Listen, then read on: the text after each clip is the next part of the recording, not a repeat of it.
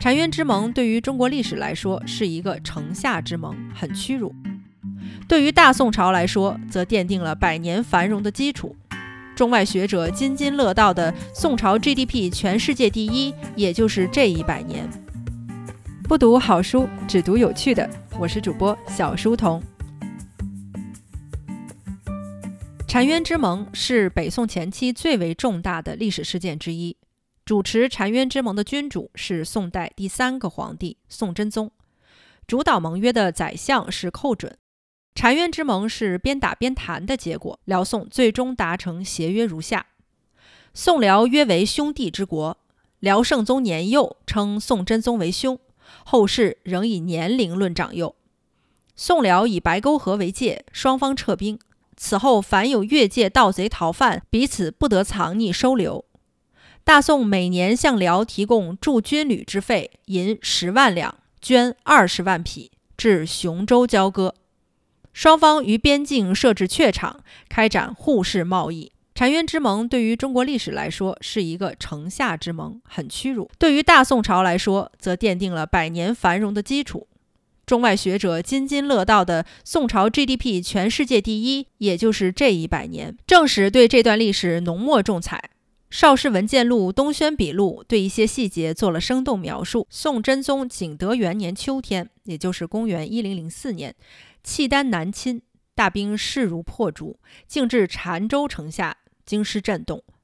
澶州城是黄河以北最后一道屏障，一旦失守，京城危在旦夕。朝廷里乱了，特别是宋真宗身边那些近臣。知枢密院士陈尧叟是四川阆州人，奏请宋真宗去西蜀。参知政事王钦若是江南人，奏请宋真宗移驾金陵。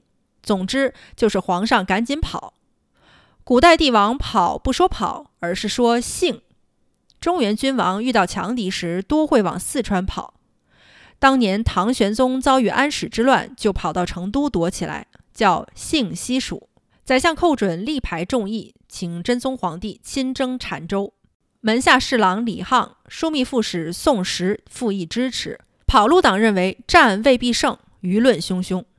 宋真宗一时没了主意，问寇准说：“有人请幸益州，也就是成都；有人请幸金陵，卿以为如何？”意思嘛，跑是跑定了，就是选择去哪儿。寇准不愧是中流砥柱，反问真宗：“是谁出的这主意？”宋真宗有点不耐烦，说：“卿估断其可否，勿问其人也。你就别问是谁说的了，就说去哪儿吧。”寇准回答说：“臣欲得献策之人，斩以信古，然后北伐。”寇准的回答不容商量，说：“我要把出主意的人斩了，祭战鼓，然后北伐。”宋真宗沉默良久，最终决定北上亲征。宋真宗是个太平皇帝，没经过战事，到了黄河南岸，止步不前。寇准让大将高琼为真宗牵马，渡过浮桥。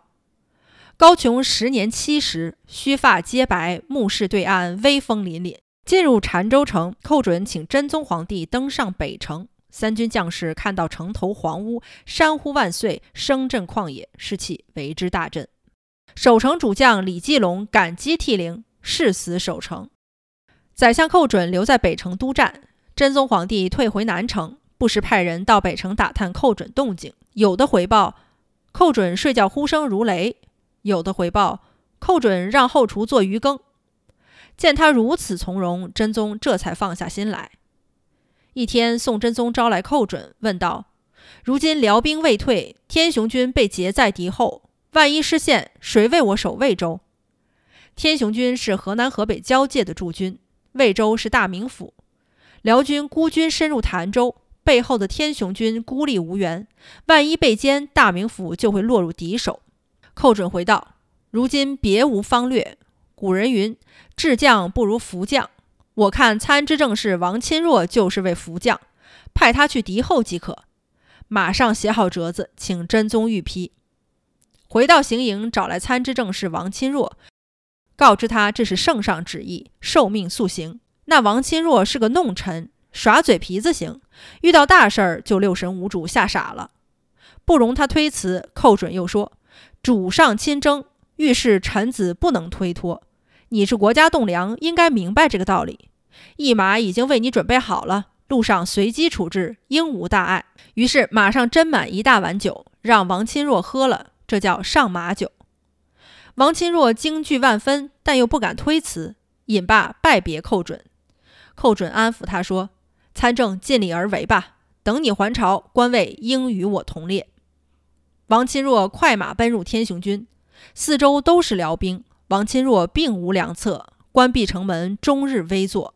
很快，澶州结盟，辽兵撤退，回到京城，召为中书门下平章事、集贤殿大学士，位列宰相。一如寇准所说。有人说，王钦若几次三番在真宗面前说跑路，寇准故意让他到前方，算是一个警告。但这也成就了王钦若。澶州城这边对峙期间，辽国主将踏懒围着城外驰马进巡。被宋军强弩射死，辽军深入无援，无心恋战，派人求和。宋真宗急不可耐，要寇准派重臣前去协商。寇准选派了另一个议和代表人物曹利用，以阁门起使身份前去和谈。